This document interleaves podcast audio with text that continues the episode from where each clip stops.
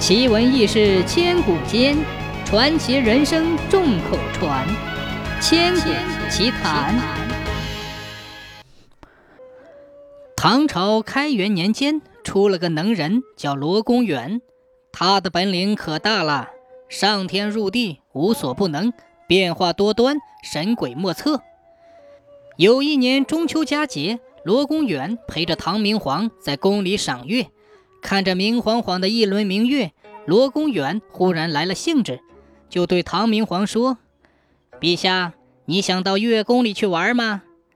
唐明皇是个出名的风流才子，听说能够到月宫去玩，当然十分高兴，就连连点头说：“好。”罗公远随手把自己手里的拐杖向空中抛去，顿时化成了一座银白色的天桥。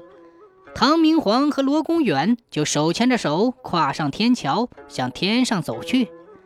大约走了几十里路的光景，只觉得眼前光彩夺目，寒气逼人。原来是座富丽堂皇的大城墙。罗公远说：“到了，这就是月宫。”只见几百个楚楚动人的仙女，都穿着宽袖白练长裙，正在庭院里翩翩起舞。这些舞蹈优美极了。都是人间从来没有见过的。唐明皇看着入了迷，忍不住上前问道：“这是什么曲子呀？”一个仙女告诉他：“这是霓裳羽衣曲。”唐明皇是个懂音乐的人，平日里很喜欢吹笛子，人又聪明，就默默的用心把曲谱记了下来。跳完了舞，他们就告辞了仙女，往回走。唐明皇回头看脚下的天桥。奇怪极了，他们一边走，身后边的桥就消失了。一回到宫中，天桥也就没了。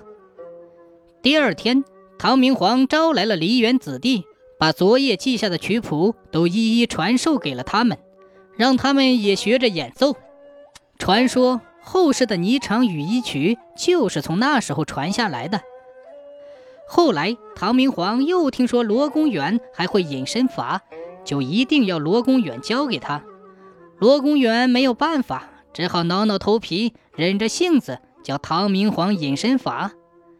不知怎么搞的，唐明皇就是学不会，不是露出条衣带，就是露出块头巾，总不能把全身都隐藏掉。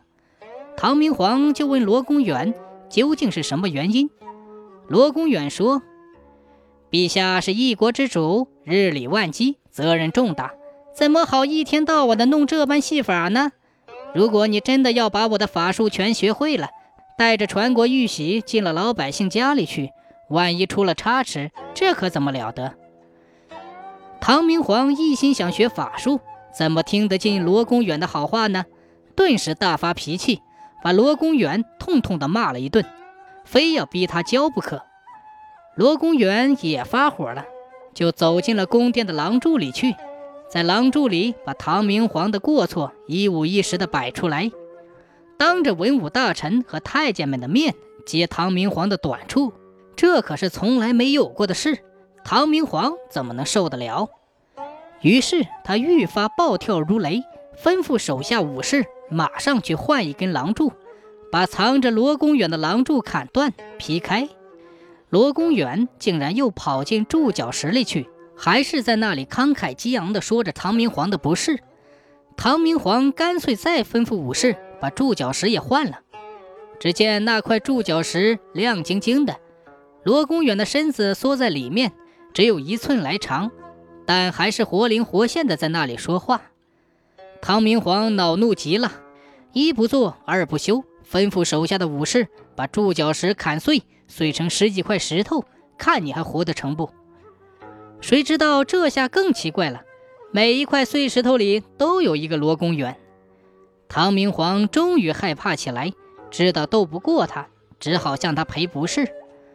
忽然，石头里的罗公远不见了。罗公远走后，唐明皇再也不能去游月宫了。据说后来有人在四川还见过罗公远呢。